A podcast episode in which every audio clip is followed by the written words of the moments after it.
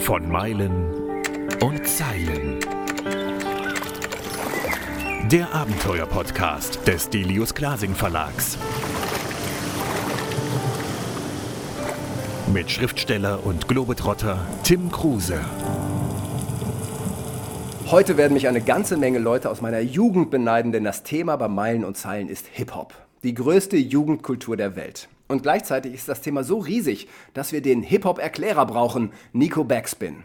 Der hat das Buch geschrieben, Hip-Hop-Kultur, ein Roadtrip durch Europa. Nico, du hast jetzt die große Chance, Hip-Hop mal auf die Schnelle zu erklären. Erstmal moin und vielen Dank für die Einladung. Ja. Und ich äh, freue mich, hier zu sein, äh, weil, und das ist vielleicht auch so ein bisschen Inhalt des Buches, ist ja über die Jahre, wenn man wie ich jetzt über 20 Jahre in dem Hip-Hop-Ding drinsteckt, auch äh, beruflich, immer ganz schön ist, wenn man mal rausgeht und mal Leuten versucht, wieder ein kleines bisschen was zu zeigen, warum ich das so liebe, was die Faszination mhm. daran ist, was da vielleicht auch kulturell oder inhaltlich drinsteckt. Und ich glaube, damit kann ich es ähm, immer am einfachsten auch erklären. Hip-Hop ist eigentlich ein riesengroßer Spielplatz, der dir die Möglichkeit gibt, aus nichts etwas zu machen. Ähm, also du hast ein gewisses Talent und du hast vielleicht auch gar nicht so viele Möglichkeiten, aber es gibt irgendwo eine Kleinigkeit, die du machen kannst. Du kannst einen Zettel mhm. nehmen und schreibst einen Text drauf. Du malst ein Bild an irgendeine Wand oder du übst Tanzmoves. Und aus diesem ganz klassischen, fast so ein bisschen rückwärts gedrehten Bild ähm, ist eine riesengroße Kultur entstanden, die bis heute gilt. So, egal in welcher Facette. Mhm. Also für mich ist Hip-Hop ja echt so eine Jugendkultur. Aus meiner Jugend, ja. Ich bin Jahrgang 70. Mhm. Und äh, da kam Hip-Hop auf, ja, vor fast 40 Jahren mittlerweile. Und es ist ja alles. Es ist ja Rap, Graffiti, Breakdance, DJing.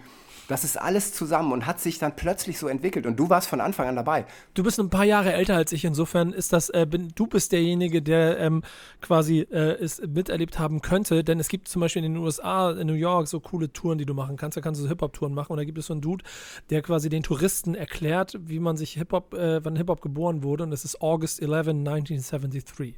Das lernen ah, okay. die dann immer so. Und das müssen die dann in einer Stunde Tour, müssen ja so runterbeten und irgendwann hast du es drin. Aber genau diese, äh, jetzt bei bald 50 Jahre, um die es da geht, ähm, die sind ja insofern faszinierend, weil sie irgendwo angefangen haben und sich daraufhin aber dann so über die ganze Welt gezogen haben, dass es nicht aufzuhalten war und damit auch keine Jugendkultur mehr ist. Denn es ist irgendwie, also ich meine, heute sind Jay-Z ist über 50. Ähm, ja. Und ist einer, ist einer der, ist, ist Milliardär. Kanye West ist in den 40ern, ist Milliardär. Und das mhm. sind alles Riesenerfolge. Dr. Dre, das sind riesen erfolgreiche Mogulmenschen.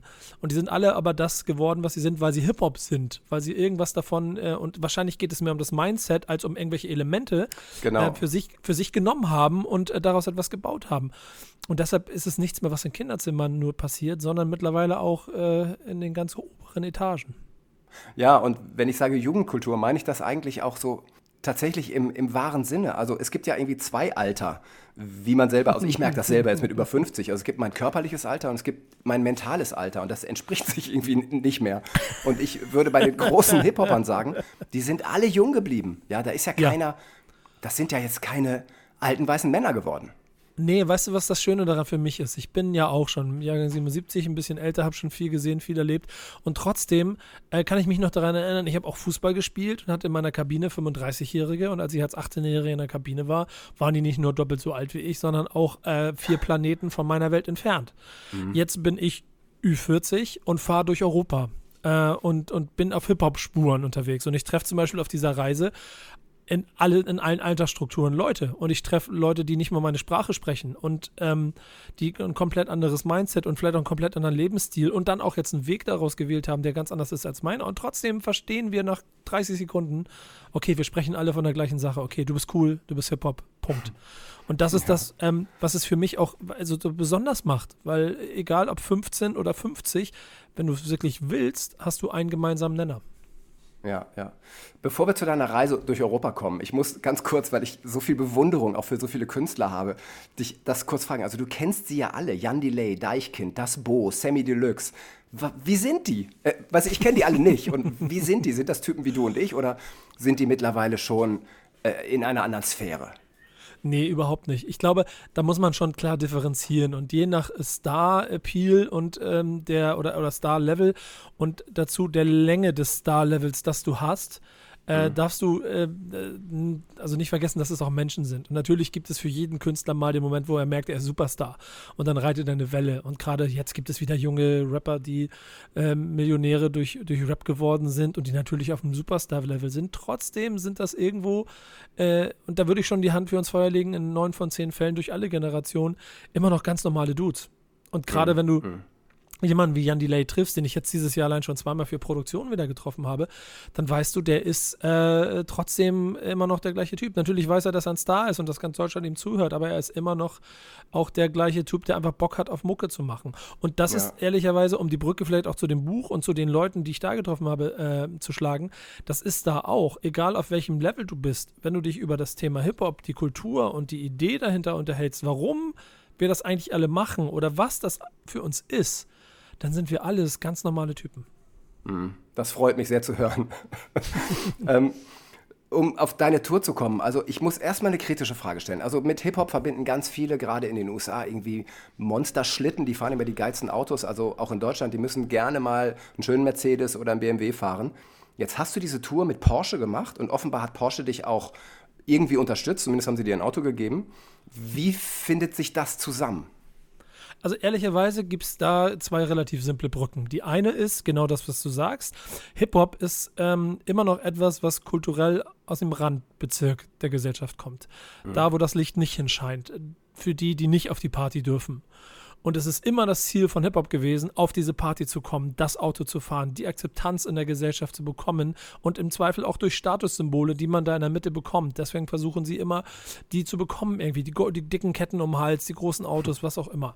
Das ist erstmal so ein grundsätzlicher Hip-Hop-Motor, würde ich sagen, der viele auch immer anheizt, der sich dann irgendwann relativiert und für nicht alle der Motor ist, äh, für ihr ganzes Leben, aber schon dieser, dieses, äh, dieses Erreichen von Symbolen, Statussymbolen. Und natürlich mhm. ist auch ein Porsche auf dieser Liste.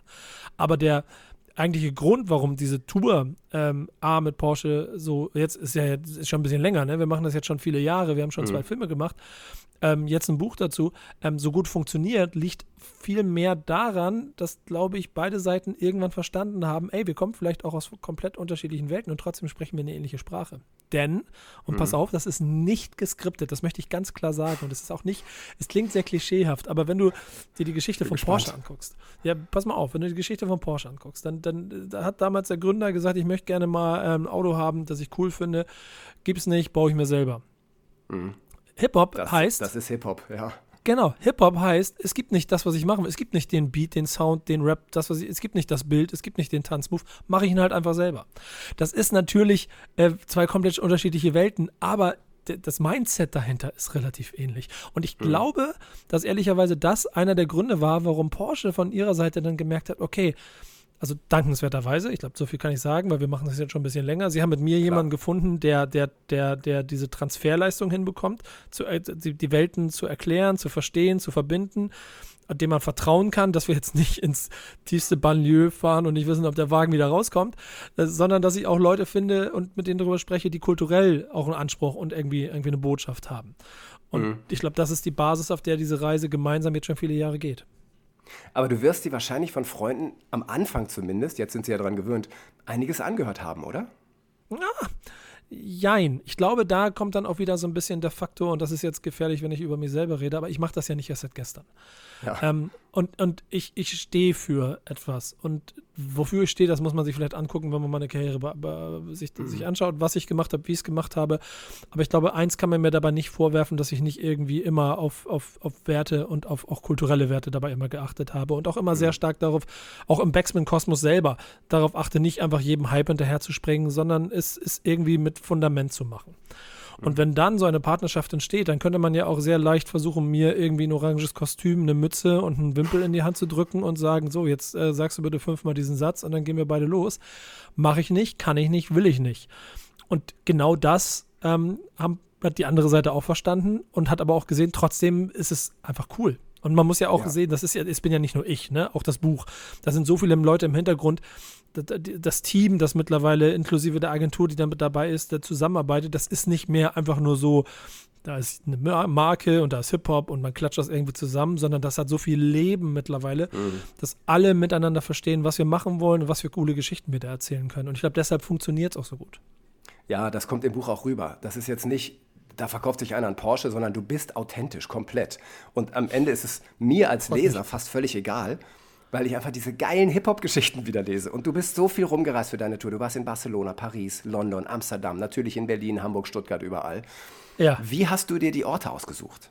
Das ist eine schöne Sache, denn guck mal, ich, ich hole kurz einmal schnell aus. Als es angefangen Gerne. hat, gemeinsam mit Porsche, ging es eigentlich darum, wir wollen, ich glaube, so, sie wollten kulturelle Persönlichkeiten bei ihrer Arbeit begleiten. Okay, haben sie gesagt, Nico, hast du nicht Lust, dein Hip-Hop-Kram da, interview doch mal Leute, wir begleiten dich dabei. Da habe ich gesagt, okay, schön, dann kann ich eine Tour zusammenstellen. Und dann hatte ich dadurch die Möglichkeit, das waren so die ersten kleinen äh, Dinge, die ich da gemacht habe, zum Beispiel nach Heidelberg zu fahren, zu, zu Tony L. Mhm. Äh, Advanced Chemistry, Hip-Hop-Pionier, erste Stunde, Legenden und ja. mit dem kompletten Tag mit einem Team zu drehen. Das, das, das passiert sonst nicht mehr so oft mhm. in dem Hip-Hop-Kosmos, in dem man sonst unterwegs sind, weil am Ende vielleicht auch die Reichweiten von Tony L und Advanced Chemistry heute nicht so stark sind, dass sich der Aufwand dahinter lohnen würde. Aber es ist inhaltlich so stark. Mhm. Und das hat sich auf dieser ersten Tour herausgearbeitet, dass das Produkt danach trotzdem oder vielleicht gerade deshalb so gut ist, dass alle Freude daran haben. Das führt dann dazu, dass ich gesagt habe, ähm, ey, cool, wollen wir weitermachen? Andere Seite sagt, ja, finden wir super. Äh, was wäre dann so die Idee? Sag ich, na ja, Deutschland haben wir jetzt gemacht. Der logische nächste Schritt wäre jetzt Europa. Und hatte schon so, so, oh, jetzt sagen sie mir, Nico, du hast doch nicht alle Tassen im Schrank. Ähm, und dann sagen sie, ja, okay, ja, dann mach doch mal einen Plan. Und dann war es für mich irgendwie klar, relativ schnell irgendwie, irgendwie Orte zu finden, die natürlich, und das ist dann so ein bisschen diese Brücke, auch ein bisschen auch was von den Bildern her hergeben, aber auch geschichtlich für Hip-Hop in Europa wichtig sind. Und mhm. da geht natürlich nichts an London vorbei, da geht nichts an Paris vorbei, für Spanien, Amsterdam, äh, Amsterdam Barcelona. Ähm, und so hat sich dann relativ schnell die, die Serie automatisch aufgestellt. Und dass man dann in Kopenhagen gelandet ist, ist auch graffiti-technisch einfach nur logisch. Mhm. Und so ist diese Route entstanden. Erzähl mal die wildeste Geschichte, die du erlebt hast. De definiere mir wild. Äh, gib, gib, mir ein kleines bisschen mehr. Etwas, was also du, du kommst nach Kopenhagen, möchtest jemanden treffen und es passiert etwas völlig Außergewöhnliches, wo du nicht mit gerechnet hast, wo du sagst, mein Gott, das ist Hip-Hop. Das zeigt, das ist wieder so das beste Beispiel dafür, wie geil Hip-Hop ist, wie, wie das das Herz erfreuen kann. Ach, das gab es ähm, an einigen Stellen und es sind manchmal so Kleinigkeiten, die gar nicht so groß knallen. Aber zum Beispiel, als wir in Barcelona waren, waren gerade, das ist 2019 gewesen, waren gerade Unruhen. Ähm, mhm. und, und wir fahren in, in, in, in so ein Vorort und das ist schon so ein bisschen mm, so, so, ne, das ist nicht beste Gegend gewesen. Und ich weiß noch, wie wir mit dem Team ankommen und dann so überlegen, okay, was zur Hölle machen wir jetzt hier? Ähm, Nico, wo hast du uns hier hingebracht? Bist du sicher, dass wir hier richtig sind? Und so, ja, ja. Und dann stehen da halt diese äh, Jungs von Falsalama und äh, sehen auch alle recht grimmig aus und so und natürlich erstmal ein bisschen distanziert, also so nach dem Motto. Aber dann äh, hat relativ schnell so das, äh, das Eis gebrochen und dann sind wir gemeinsam nach Barcelona und sind da unterwegs gewesen, haben gedreht und dann kam aber immer so Situationen, dass mal, ah, hier können wir nicht mehr weiter, guck mal, da hinten fliegen schon, da hinten fliegen schon Stühle. Okay, wir müssen in die andere Richtung, wir müssen wieder zurück. Ähm, das ist so eine lustige Anekdote, weil dann es, keine Ahnung, zwei Stunden gedauert hat und dann waren wir mit Falsalama quasi gefühlt Schulter an Schulter, sind wir durch die Gassen ge gelaufen, um dem, den Unruhen so ein bisschen bisschen aus dem Weg zu gehen. Ähm, ganz für mich Hip-Hop-momentigen äh, äh, Punkt hatte ich, als ich in Kopenhagen war. Und es gibt da so eine, so eine riesengroße Wand, das, ein Mural, das quasi die Evolution ähm, der Menschheit so darstellt, mhm. in Graffiti-Form. Und das war mir gar nicht so bewusst, wie groß das ist. Und dann stehe ich da und dann sind das 500 Meter Graffiti an der Wand, irgendwo im Niemandsland, wo du normalerweise als Tourist auch nicht hinkommst. Und ich war so, weißt du, das sind Momente, da bin ich wieder Fan, da bin ich wieder so richtig verliebt ja. und denke mir, wie geil ist das denn? Und hänge wie so ein, wie, wirklich wie so ein Trottel mit meinem Handy und fotografiere alles ab. Und das Team hinter mir so, ey, Nico, können wir bitte mal, wir müssen jetzt auch mal langsam arbeiten. Ja, Moment, lass mich noch mal aus dem Winkel und so. Also, ähm, also es gibt so viele schöne Momente auf dieser Tour, die, mhm. ähm, also ich will da gar nichts hervorheben. Ja, es ist halt auch eine Straßenkultur. Und dann so einen Roadtrip zu machen, ich meine, das ist ja, das, die Idee liegt so auf der Hand. Und dann hattest du sie zum Glück. Wie kam die Idee? Also ich glaube, am Ende ist es doch logisch, dass wenn man äh, so einen Partner hat, dass man natürlich versucht, auch Brücken zu bauen. Ne? Also mhm. klar geht es darum, dass, der, dass wir den Wagen auch mal benutzen. Und dann war so, also allein was die Route angeht, äh, die Planung und die Idee, komm, wir können doch dahin und dahin und dahin fahren. Und äh, auch, auch alle so, ey, ist, ist, das dein Ernst? Du willst nach Barcelona fliegen und dann mit dem Auto nach Paris fahren. Und da kommt dann aber auch mein, mein Fahrer und mein Hip-Hop-Herz zum Vorschein, ne? das dann sagt, ja Mann, ah, wir müssen nach Barcelona, das ist wichtig für die Tour. Und wie geil wäre es mit dem Wagen jetzt diese, keine Ahnung, 800 oder 1000 Kilometer dann nach Paris hochzufahren. Und dann Allerdings hat das Road mit Geschwindigkeitsbegrenzung, ne? ja, ja, Ja. mit Geschwindigkeitsbegrenzung und das, äh, Wenn man sich dran hält.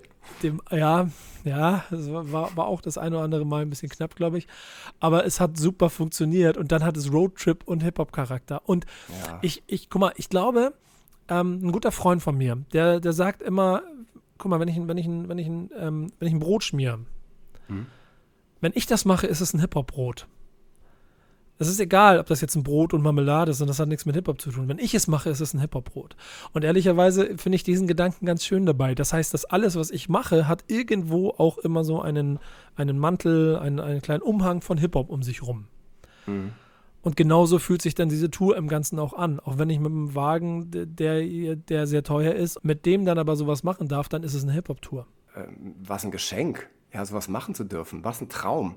Nicht Ey, an einem. Büroschreibtisch zu sitzen, sondern deinem Hobby komplett nachzugehen in einem Porsche. Mein Gott. Ich, ja, genau. Es gibt, ja, es gibt schlechtere Dinge und äh, ich bin an der Stelle auch jedem, wirklich jedem in diesem Umfeld und in diesem Team, was ich schon beschrieben habe, unheimlich dankbar für den Einsatz und für die Möglichkeiten. Denn das ist nicht selbstverständlich, ein Team der Größenordnung, mit dem wir unterwegs waren, einfach mal durch Europa zu schicken, um Graffiti-Künstler in Barcelona oder, oder äh, Journalisten in England oder, oder Nachwuchsrapper in, in Dänemark äh, zu interviewen oder, oder ein Break. Guck mal, es gibt noch mehr eben Momente, jetzt kommen sie langsam alle wieder, die alle so besonders waren. Wir waren in Kopenhagen und waren bei einem Untergrund Breakdance-Event, so einem Local-Event irgendwo in der Ecke. Oh, und ja. ich weiß nicht, wenn du sowas schon mal, also wenn du ein bisschen Hip-Hop-Gefühl hast, das ist so geil. Du gehst in so einen Raum und dann, der ist voll, der ist nur mit Tänzern voll. Und ein bisschen Family und so. Aber das ist, im, das ist im Breakdance halt so. Das ist Family, alle. Und die tanzen im Publikum und sind ein kleiner Mini-Kreis und da findet dann auch der, das Battle statt und sowas alles. Da kriege ich immer Gänsehaut. Ich liebe solche Situationen. Und, und das ist das eine, was, was mich da total fasziniert hat, weil du dann an solche Orte kommen kannst mit dem Team, mit so viel Aufwand, um sowas einzufangen. Und, und ganz privat, und das habe ich am Anfang ein bisschen vergessen, ist es für mich genauso eine schöne Sache. Cool Savage macht den Song King of Rap, ist für mich einer der größten und wichtigsten Rap-Songs, die Deutschland je gehabt hat. Und da meinte ich zu ihm, äh, wir brauchten so Drehorte. Dann meinte ich zu ihm, Savage, äh, ich hatte einen Wunsch, können wir äh, das Finale an der, an, der, an, der, an der Treppe machen, wo du das King of Rap Video gedreht hast? Weil ich nicht wusste, wo das war. Ich dachte, ja, klar. Und dann bin ich wieder Fan. Und dann sitze ich da mit ihm und wir rappen zusammen King of Rap nach. Das ist, Geil. äh, also ich habe überall so Kleinigkeiten, die, die für mich diese, äh, diese ganze Reise, also wie du schon sagst, es ist, es ist einfach ein Traum, das machen zu können. Du schreibst in deinem Buch einmal über diesen Gangster-Einheitsbrei. Und erklär mir mal, was du damit meinst und was man dagegen machen könnte. Na, ich glaube, man muss von der Formulierung da immer so ein kleines bisschen aufpassen. Es ist ja generell so, dass ähm, Hip-Hop in Wellen funktioniert. Und es natürlich auch immer Strömungen gibt, die manchmal größer, manchmal kleiner werden und immer wahrscheinlich auch neue Zielgruppen und damit auch neue Thematiken nach oben spülen. Und so gab es äh, gerade in der Geschichte von Rap in Deutschland schon alles. Den besagten Studentenrap, es gab den Straßenrap, Gangsterrap. Ähm, mittlerweile ist es ein großer Mix aus allem. Ähm, Und natürlich äh, führt das immer dazu, dass, wenn etwas funktioniert, dass viele Leute hinterhergehen. Und gerade bei Gangsterrap habe ich das auch in den Dekaden immer wieder erlebt, dass wenn der eine Gangster erfolgreich war, oder der eine Gangster-Rapper erfolgreich war mit den Geschichten vom Blog, mit den Geschichten auf der Straße, dann ist das nach wie vor für mich kulturell ähm, unheimlich wichtig und spannend, weil es äh, einfach ein Teil der Gesellschaft und auch ein Teil von Hip-Hop damit ist. Wenn dann aber der, der, der äh, fünfte, zehnte, fünfzehnte, zwanzigste kommt und irgendwann immer noch wieder das Gleiche macht und mit den gleichen Superlativen oder Extremen versucht ähm, zu schocken oder noch einen draufzusetzen, dann langweilt mich das irgendwann. Ja, das ist ja auch kein Hip-Hop mehr am Ende. Das ist ja nicht Da- etwas, was nicht existiert, sondern, äh, okay, es ist immer noch Hip-Hop, aber es ist aufgewärmter Hip-Hop, einfach nur, oder überkochter Hip-Hop. Ja, dann, dann ist es irgendwann wahrscheinlich auch mehr so etwas wie Business. Weißt du? Mhm, genau. Dann, dann, versuchst, dann versuchst du mit Popmusik Business zu machen. Und Ja. das ist nicht verwerflich, denn auch heute gibt es da viele gute Sachen, die gut funktionieren und die irgendwie trotzdem ihren Ursprung da haben und genauso auch diesen langen Weg vielleicht manchmal gegangen sind. Mich selber fixt dann aber trotzdem ein Breakdance-Battle in einem kleinen Untergrundclub in Kopenhagen mehr an. Ähm, du bist Hamburger und es gibt ja immer so eine Battle zwischen Berlin und Hamburg. Und irgendwann ging Hamburg so, so, es ging so unter, es gab es fast gar nicht mehr. Und dann kam vor fünf Jahren Ahnma raus und ging halt komplett durch die Decke und Hamburg war wieder auf der Karte. Wie war das für dich als Hamburger? Hast du das alles komplett mitgenommen, diese Scheibe? Ja, also sagen wir mal so, ähm, der Moment, als Ahnma rausgekommen ist und Deutschland diese Hochzeit quasi zwischen so etwas wie 187 Straßenbande und den Beginnern äh, für sich wahrgenommen hat, das mhm. ist ja für mich kein Moment, wo ich denke, oh, Überraschung, sondern ich kenne die 187, ich habe die 187 Straßenbande und da sind wir bei so einem Beispiel, ne? Straßenrap, äh, pur aus Hamburg, äh, asozial, mhm. wie du sein kannst. Äh, den habe ich seit Stunde 1 begleitet, weil ich die spannend finde von, von, der, von, von der Geschichte, weil die sind total Hip-Hop. Die geben einfach ne, ein Piep auf alles. Denen ist das vollkommen egal. Und dann, da sind Writer in der Crew, das ist äh, die, die, die, die Bomben Vollgas. Ähm, was du aber beschreibst, dieser Song und diese, diese, diese, dieser Treffpunkt quasi auch dann von so Generationen, denn du bist jetzt auch äh, Jahrgang, Jahrgang äh, ein bisschen älter, wahrscheinlich bist du, und du hast mir auch ein paar Namen genannt, mit so einer Ägide aus vielleicht Hamburg, Stuttgart groß geworden, hast da ein bisschen was genau. mitbekommen und irgendwann Absolut. hat Straßenrap dich dann verloren. Das ist ein ganz mhm. normaler Mechanismus, den habe ich schon hunderttausend Mal gehört. Und dann ist das die Überraschung, denn die Kommentare unter diesem Song waren auch immer wieder von den Alten, ey, geiler, Beginner-Song, mega cool, aber wer ist dieser Assi da in der Mitte? Und die Jungen haben, die Jungen haben alle gesagt, ja, die Jungen haben alle gesagt, ey, geiler neuer Jesus-Song, aber wer sind diese alten Säcke da? Ähm, und das Schöne bei mir und meinem Job und meiner, meiner, dann auch mit dem, alles, was ich daraus gemacht habe, ist, dass ich halt genau in der Mitte stehe. Und deshalb mhm. dieser Song und auch so, ich kann ja auf dem Splash Festival habe ich einen Auftritt gesehen, kriege ich immer noch Gänsehaut, wenn ich das sehe. Hab, das ist für mich so, wie so, ja, das ist ein Punkt, der ist wichtig, da sind wir angekommen. Ich freue mich riesig darüber, aber ich kenne beide Strecken, die dahin geführt haben. Ja, ja. Du hast ja auch eine Strecke hinter dir und in Hamburg kennt dich echt jeder. Das war witzig, als ich vom Verlag dieses Buch bekam und sagte, ich mache ein Interview mit Nico Backspin und alle so, oh, mit Nico Backspin, Quatsch, der, der ist der Größte, der erklärt uns das alles, der ist wirklich, wer wärst denn du ohne Hip-Hop eigentlich? Hast du dich das mal gefragt? Jetzt bin ich verlegen. Ähm, ja, das ist manchmal so, wenn man bekannt wird. Ich glaube, du, weißt du was, ich, ich habe irgendwo in meinem Leben eine Entscheidung getroffen, dass ich beruflich an den Punkt kommen möchte, Dinge zu machen, die ich mag. Mhm. Und idealerweise damit in der Lage bin, auch meinen Kühlschrank zu füllen. Und ich glaube, das habe ich dann irgendwann auf der Reise auch geschafft.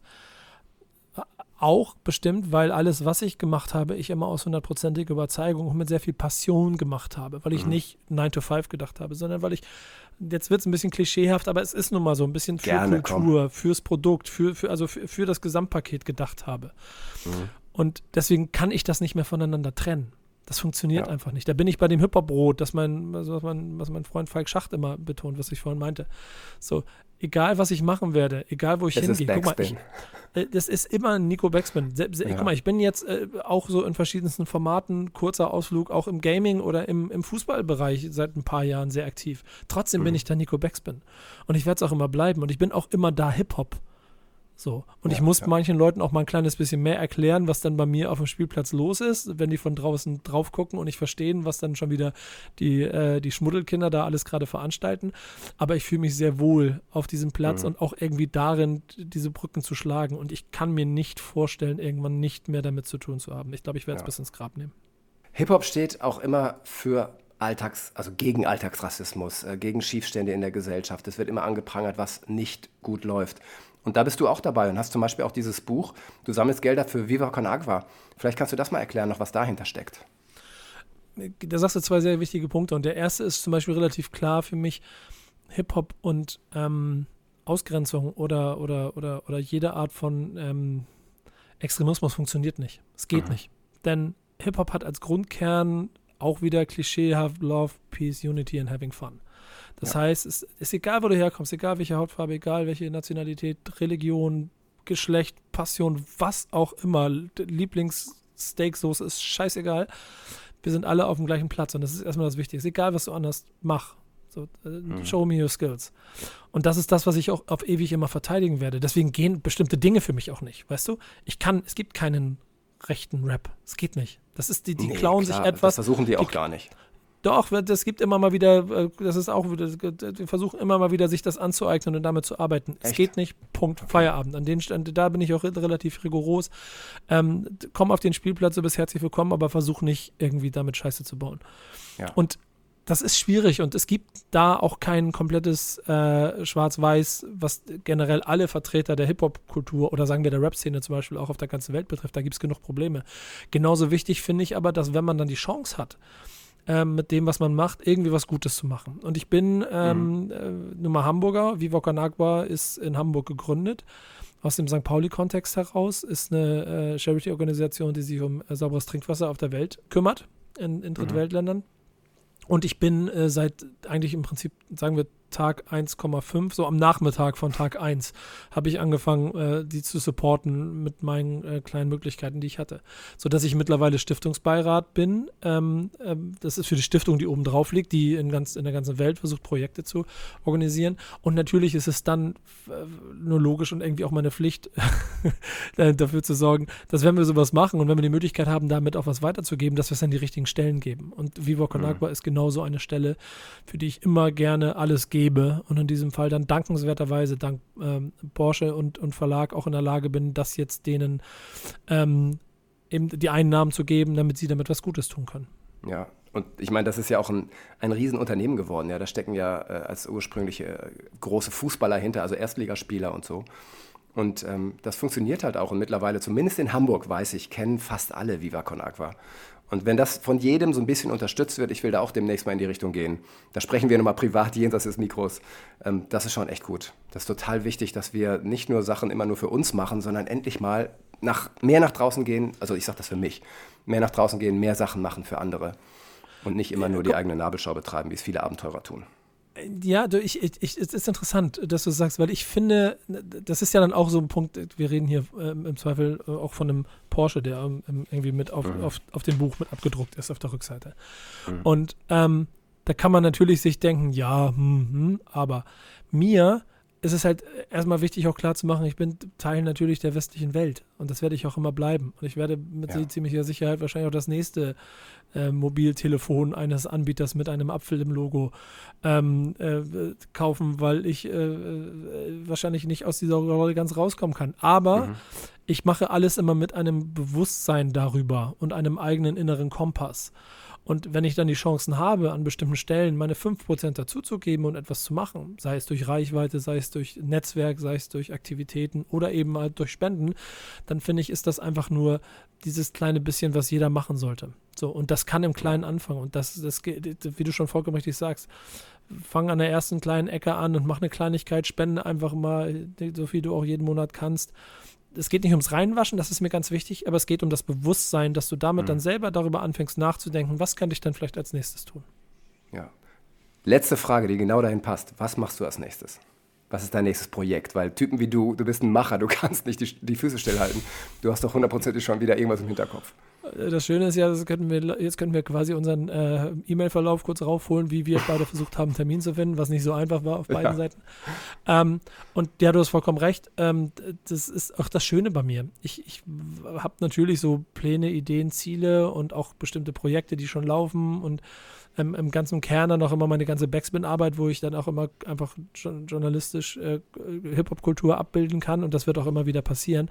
Ich freue mich aber ähm, gerade bezogen auf das Buch und auf Back to Tape sehr darauf, dass wir ähm, offensichtlich diese Serie und diese Reihe auch weitergehen werden. Ne? Mhm. Also, dass da mehr kommt, dass wir auch weiterhin äh, Geschichten von Persönlichkeiten aus ganz Europa, vielleicht auch aus der ganzen Welt erzählen können, die irgendwo Teil von Hip-Hop sind und von der Kultur, die ich liebe. Und auch wenn ich vielleicht andere Sprachen nicht spreche, sie uns trotzdem verbindet. Und ich glaube, das wird auch auf ewig so ein bisschen meine Passion bleiben. Mhm. Und äh, ich freue mich ein bisschen darüber, dass wir das mit Back to Tape auch noch ein bisschen weitermachen können. Nico, vielen, vielen Dank. Ich freue mich. Vielen, vielen Dank. Es war schön hier zu sein. Das war von Meilen und Zeilen. Der Abenteuer-Podcast des Delius Glasing Verlags. Mit Schriftsteller und Globetrotter Tim Kruse.